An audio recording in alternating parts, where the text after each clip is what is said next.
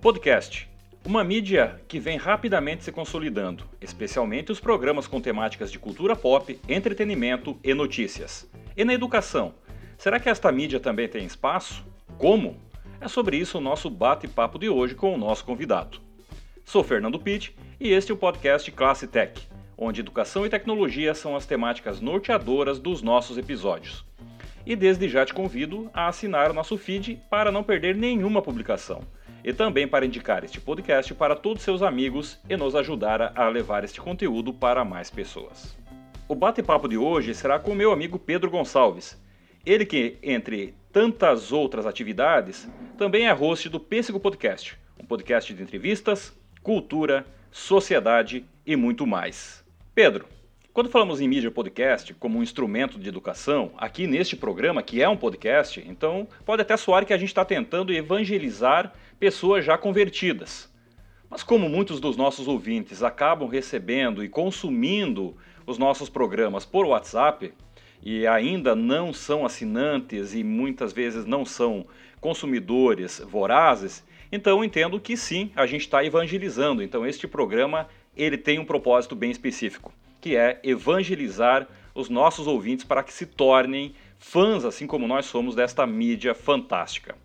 E neste ponto, Pedro, eu gostaria que você, como um podcaster, um produtor já de podcast há muitos anos, nos ajudasse a enumerar alguns dos argumentos para que quem ainda não assina, para quem ainda não tem o um agregador baixado no seu celular, faça isso agora mesmo não apenas consuma as mídias que recebem, os episódios que recebem por WhatsApp, mas que também passem a assinar e consumir regularmente.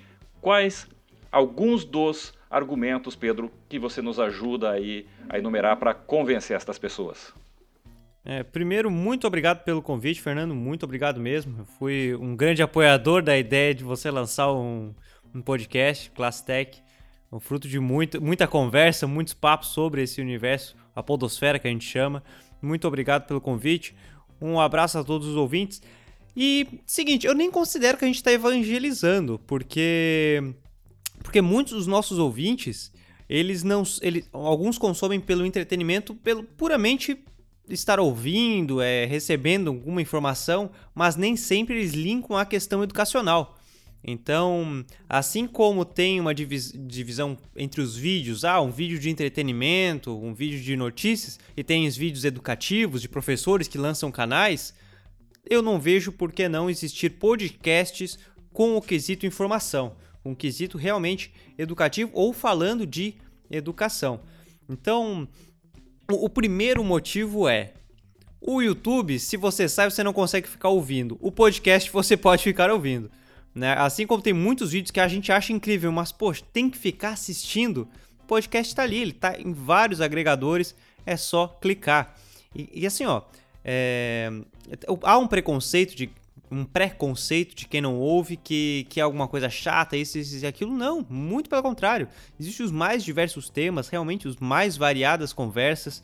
E, e eu não vejo. Na verdade, é uma coisa muito simples, porque a maioria dos agregadores as pessoas já têm é muito tranquilo, o pessoal já tem um Spotify para ouvir as suas músicas, ou já tem um Apple, se tem um iPhone, já tem a, o iTunes, enfim, é muito comum ter esses principais agregadores. O Spotify mesmo está dominando, né? Tá, até tem mais uma informação muito interessante para falar, mas então os agregadores já estão ali no, no celular. É, é a mesma coisa que nós tivermos o YouTube e não usarmos, sabe? Então o principal argumento é isso. Nós estamos com uma profunda, uma profunda questão de conhecimento em mãos, de entretenimento, às vezes não quer, quer ouvir algo interessante e tá ali. Tanto que tem feeds que mesclam é, podcasts de informação, de notícias é, e música, enfim, tem, tem N motivos, mas os principais são esses, a praticidade e o aglomerado de informação que, que quem não confere está perdendo, né? E acho que você toca muito bem no assunto, né, Pedro? O YouTube tem conteúdos maravilhosos. Só que você obrigatoriamente precisa ficar na frente da tela do computador ou do celular, porque se colocar em segundo plano, ela já para.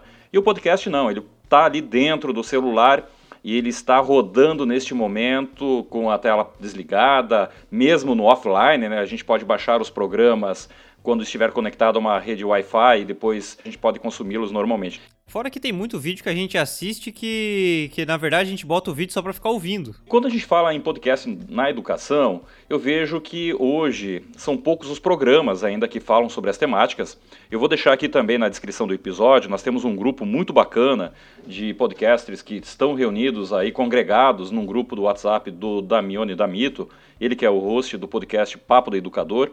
E lá a gente também criou uma lista, eu vou deixar aqui na descrição do episódio, que é o Linktree Podcast Educação, aonde nós estamos lá com já passando dos 12, já chegando, se não me engano, em 13 indicações ali de podcasts, todos voltados com temáticas variadas, mas sempre na área da educação. E eu vejo, Pedro, que muitos professores ainda não conhecem essa mídia ou elas não, não sabem como pode ser aproveitado esta mídia em sala de aula. Tanto eles para se apropriarem de conhecimento, se atualizarem de conhecimentos científicos. Eu já, aí já cito um outro grande podcaster que tem aí, que é o SciCast, que é um podcast voltado para a divulgação científica.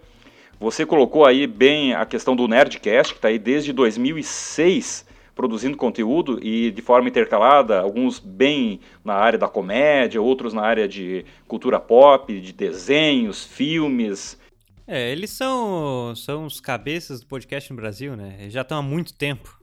Estima-se que eles tenham mais de um milhão de downloads por episódio, né? É algo uhum. muito considerável. Mas, Pedro, como um professor pode apropriar, se apropriar de conteúdos de podcaster para ser utilizado em sala de aula? Olha, eu, e eu acho isso muito importante, o podcast como uma ferramenta de divulgação científica. Eu até gravei, essa semana, eu gravei com o João Daniel Martins, ele é doutorando da UFSC, na parte de geografia, trabalha com geotecnologia. O cara é incrível, incrível, e ele agradeceu demais. Cara, se tivéssemos mais podcasts é, entrevistando e falando da divulgação científica, talvez não estaríamos né, na, no negacionismo científico e tal. A divulgação científica é extremamente importante. E é por isso que eu falo que é, a gente às vezes esquece, fala de, de podcasts educacionais na parte de ensino, no ensino médio, ensino técnico, e às vezes a gente esquece a questão do ensino superior, né? Eu creio que, na verdade, tudo se engloba. E os, e os professores é bem nítido, em várias comunidades, não só de professores e tudo mais, a divisão é bem 50%. Quem conhece, conhece, e quem não conhece, desconhece totalmente o que é podcast. Não sabe nem o que significa, né? Exatamente.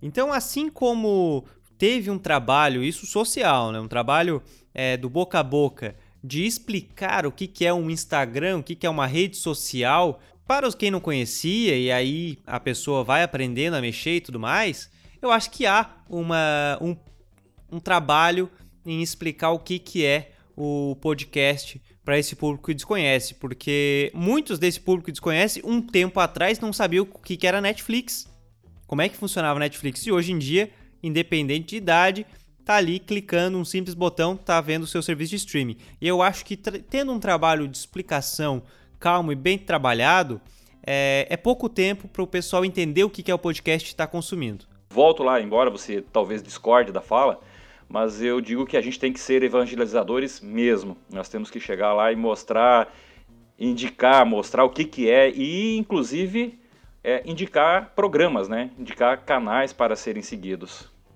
eu discordei naquele ponto ali, porque eu concordo, a gente tem que ser evangelizadores, eu sou o chato do podcast, que fica compartilhando o tempo inteiro e compartilha o podcast da região. Não, não, eu concordo com o tema total, é, com o termo totalmente, porque nós temos que ser, temos que ser.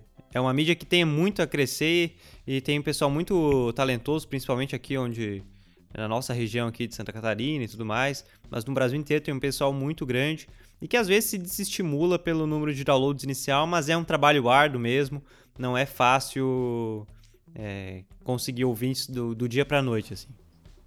É, eu acho que esse é outro ponto, né, que a gente vai entrar mais adiante na conversa, que é a produção de podcaster também para uhum. as salas de aula, para os nossos alunos, né.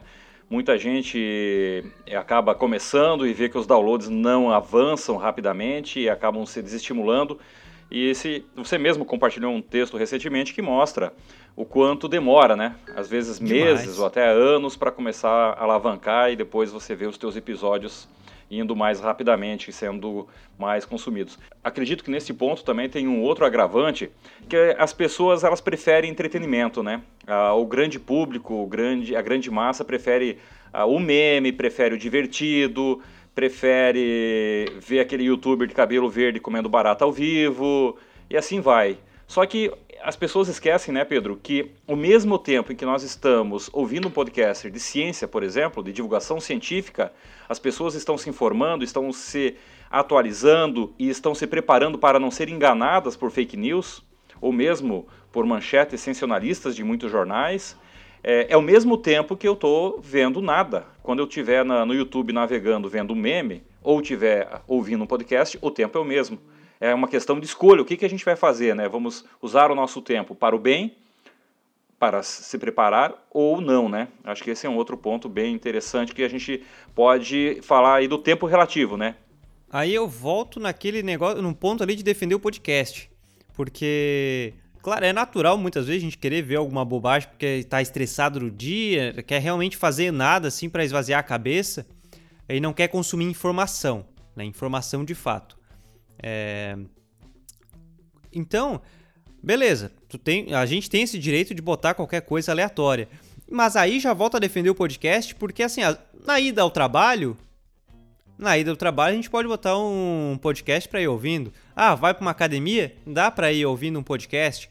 É, antes da quarentena eu era um consumidor é, frenético de podcasts na academia, ou quando estava indo para o trabalho né? E claro, se o cara chega em casa assim, tá podre, pô, não quero pensar, quero consumir uma coisa é, que não precise fazer um esforço, beleza, bota bobajada no, no YouTube, em qualquer coisa para relaxar, bota uma animação no, no Netflix, ou tem que escolher isso ou não, por pela praticidade do podcast. Porque nós podemos ouvir em momentos que ou a gente estaria vendo, ouvindo a rádio e falando, pô, essa rádio está difícil hoje. Vai trocando, vai trocando, vai trocando. Não, bota ali teu programa e consome. Essa é outra vantagem, né? Você escolhe o que quer consumir, quando e como, né? Exato. Não fica preso a uma programação pré-determinada que alguém diz que a gente tem que consumir aquilo naquele momento, né? Você é dono da tua escolha. E outra coisa, tem programas realmente de divulgação científica, de informação que são mais maçantes, são uma carga mais pesada, entre outros. É, mas também tem alguns de divulgação científica que falam de educação, de tecnologia, que são com uma pegada mais descontraída, que tem uma tem entrevistas e tudo mais, mas consegue ser mais descontraído, às vezes com o, unindo o humor, umas piadas, enfim. É bem isso que você falou, tem uma variedade de feeds para se assinar, tem uma variedade de programas para conferir. Pedro, e para quem quer transportar o podcast para dentro da sala de aula para os seus alunos? Os alunos têm condições de baixar? Custa caro? Ou precisa, é, consome muita internet, a gente já falou que pode ser consumido por Wi-Fi, mas Sim. tem outra alternativa. Como é que funciona? Eu acho assim, ó, extremamente importante que os professores comecem a fazer isso. Eu acho de uma importância muito grande. É, assim como encaminhar vídeos dos temas chama a atenção dos alunos, pedir para que ouçam podcasts. E, ou até que produzam pequenos podcasts, não precisa botar num feed real, mas que produzam para interagir, para saber como é que é, para buscarem essa informação e gravarem. Isso é muito legal. É basicamente uma evolução dos antigos rádio escola, né? É, é uma evolução, porque não criaram um podcast de uma turma ou da escola. Eu acho que é não só importante, como vai acontecer, como está acontecendo, pelo nível de produção que está surgindo. Tem muitos conteúdos extremamente enriquecedores que estão vindo em feeds, que estão vindo em feeds de podcasts. Eu acho que é uma ferramenta, seria uma seria até uma perda para o professor não aproveitar desses conteúdos. Assim como nós usamos tantos vídeos de YouTube para passar para os alunos, às vezes em aula, seria até uma perda no, no, meio de tanto conteúdo enriquecedor não disponibilizar alguns episódios. Ó, pessoal, ouçam esse episódio, façam um resumo, tragam o que vocês acharam, para fazer o aluno realmente consumir. E de início talvez tenha, tenha a preguiça, tenha a preguiça que nós já conhecemos muito, principalmente dos adolescentes, né? A pessoal de universidade volta a retornar que às vezes a gente esquece de falar a importância do podcast também no ensino superior e é muito importante, ainda mais no ensino superior. Mas a, a, gente conhece o adolescente, nós trabalhamos juntos também já no, numa escola, mas talvez até ali gere o interesse do próprio aluno em continuar acompanhando aqueles feeds. Então, nós, além de valorizar um, uma produção e quem sabe essa valorização fazer com que o cara, a gente sabe o, o quanto a valorização nos faz produzir mais. E também aproveitar. É bem como eu falo, eu acho até um desperdício o professor não está aproveitando tantos feeds com tantos podcasts bacanas. Mas para isso, às vezes tem os professores que não sabem o que é podcast. Então vai aí a importância da gente evangelizar até mesmo os professores.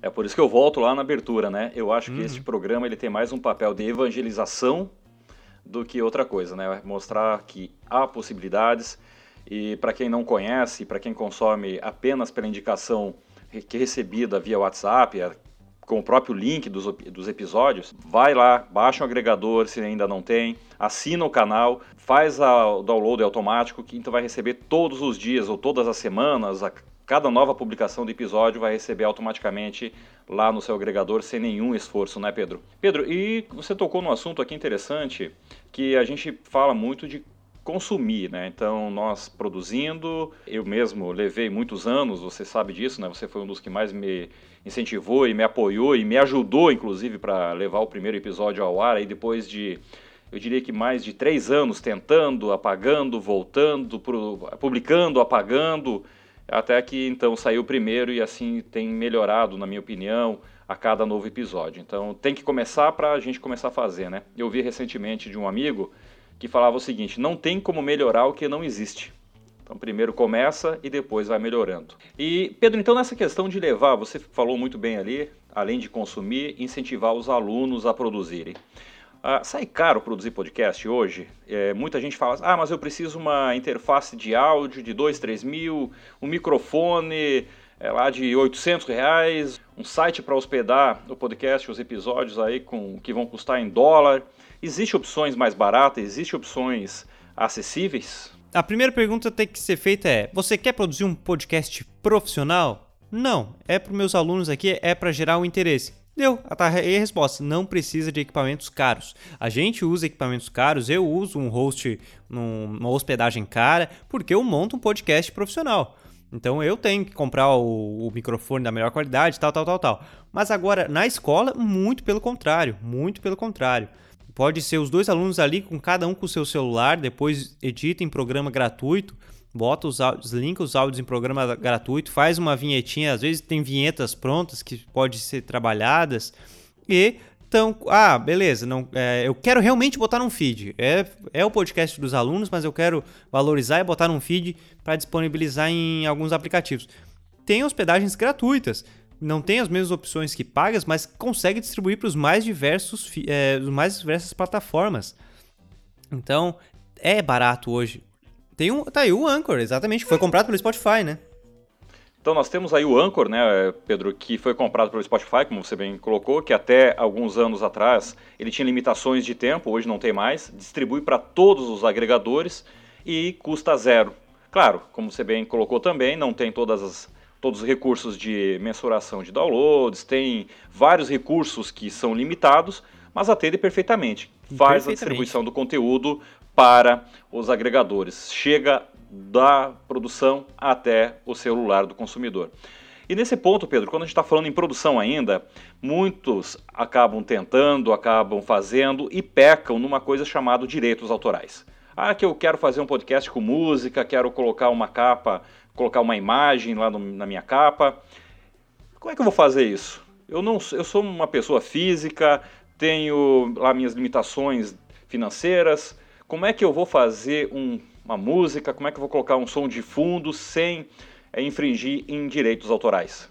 É, já respondo essa aí, só vou retornar à questão anterior ali, de que eu sinto. É barato fazer o podcast e eu sinto falta de podcasts escolares. Eu sinto muita falta disso. É, quando nós trabalhávamos juntos, eu fiz uma pesquisa de campo, pesquisei algumas escolas para ver se tinha algumas escolas que faziam, tinham poucas e as poucas que tinham basicamente lançou uma coisa ou outra e se apagou. Enquanto tem muito, muito, muito, muito conteúdo, ainda mais escolas técnicas. Escolas técnicas é, são N's N assuntos que se podem ser gravadas, entrevistado, fazer os alunos conversarem. Se, se tem um aluno que tem mais desenvoltura, já bota ele a ser o apresentador, porque isso gera, gera muito interesse. Né? Então, eu acho que assim, é, não só tá mais fácil de se fazer esses podcasts, claro, são mais amadores, mas é, o intuito é com, é, fazer o aluno ter esse interesse em produzir esse conteúdo, e daí, quem sabe no futuro não venha dessa brincadeira um podcaster profissional, mas eu sinto falta de podcasters educacionais produzidos por escolas, instituições de ensino como um todo. Eu sinto falta mesmo. Mas já. De aluno, de aluno para aluno. De aluno para aluno, exatamente. Eu sinto muito essa falta. Sinto muito essa falta. É, mas voltando ali a, a, tua, a tua outra pergunta, eu, no início, eu, como eu te falei, é, eu demorei três anos para aprender a fazer podcast de fato. Né? Três anos que eu venho lançando o Pêssego, nós fizemos agora três anos. É, e esse ano, 2020, para quem está ouvindo no futuro, dia 19 de junho de 2020, que eu digo que eu encontrei o que, que eu quero transmitir com o meu podcast. Nós, de início, começamos num, numa rádio, era um quadro mensal, então é basicamente era para aprender de fato, porque mensal não ia ter tanto público, a qualidade de som não era boa, e já vou linkar com os direitos autorais. É... Aí depois nós fomos para quadros quinzenais, mas também, enfim. E aí fomos testando quadros, isso, isso, isso aquilo, público baixo, mas era bem teste, era teste, teste, teste. Até que enfim, nós conseguimos fazer estrutura. Deu, a gente aprendeu. Não excluir os programas antigos, a qualidade e a qualidade e minha maturidade como apresentador era terrível, mas eu deixei porque eu acho que faz parte da história. Né? Não concordo com um monte de coisa que falei lá no passado, mas faz parte da história. E e agora que eu sinto, entendeu? Beleza. E agora a gente está semanal, então a frequência é de extrema importância. Mas o que, que mudou além disso? Direitos autorais. Agora, como tem a questão financeira e tudo mais, não uso mais é, música, essas coisas com direitos autorais eu não utilizo mais. Antes eu botava, botava uma introdução de uma música de uma série, botava o trilha sonora do filme, é, porque tem, tem essa opção quando tu posta que é botar que não não não tem vínculo financeiro, é, é só para entretenimento. Aí tu não tá ganhando dinheiro em nenhum momento com aquilo, tu poderia botar. Mas para nós que queremos depois fazer um trabalho profissional, Aí realmente a gente tem que tomar muito cuidado. É, eu sempre procuro músicas free, né? É, no copyrights, então. E tem trilhas sonoras incríveis de, de distribuição gratuita, que a gente consegue botar como música de fundo, como uma introdução. E é, são cuidados que a gente tem que ter. É, como eu falei, antes eu usava porque estava lá que não era para ganhar dinheiro. Agora, como é, ao contrário, tem a questão empresarial e tudo mais, é, então é um cuidado que eu tenho que tomar demais, demais. A mesma coisa são imagens, né? As imagens, até a imagem assim, se for para uma propaganda, alguma coisa, ainda assim o cara tem que tomar muito cuidado, muito cuidado mesmo. Então, é, a, o primeiro questionamento é: você pretende ganhar dinheiro com o seu podcast? Ah, pretendo. Então, ó, já toma cuidado com o direito autoral.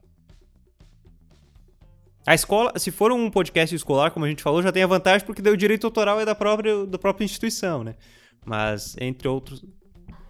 E o que, que você indica para quem está começando agora? Tem sites, onde que eu posso buscar alguma música diferenciada? Próprio YouTube. Próprio YouTube. Eu usei por anos o Free Music Archive, o FMA. Ele tem diversas músicas. Lá já é uma dica: o FMA, Free Music Archive, tem diversas músicas gratuitas para se usar. Mas, para quem quer, tipo, ah, eu quero botar uma música de fundo num episódio de 30 minutos, procura no YouTube. É... Bota em inglês, com mais, que acha com mais facilidade. Ou... Ah, oh, momento alegre. Então bota ali, ó. É, música alegre ou happy song, no copyright. E aí já vai achar trilhas sonoras de uma hora, de 30 minutos tal.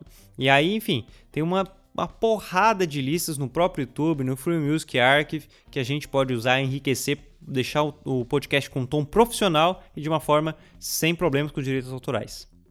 Então, acho que já passamos rapidamente por vários tópicos aí que mostram a importância, a facilidade e o quanto a gente pode avançar com esta mídia dentro da sala de aula, tanto quanto consumidores quanto produtores, né?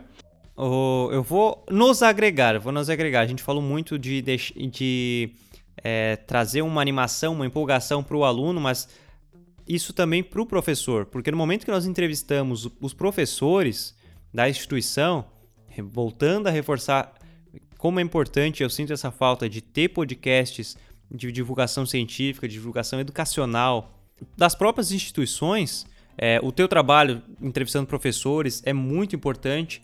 Eu, é, não só professores, mas na área da educação e tecnologia como um todo, isso é muito importante.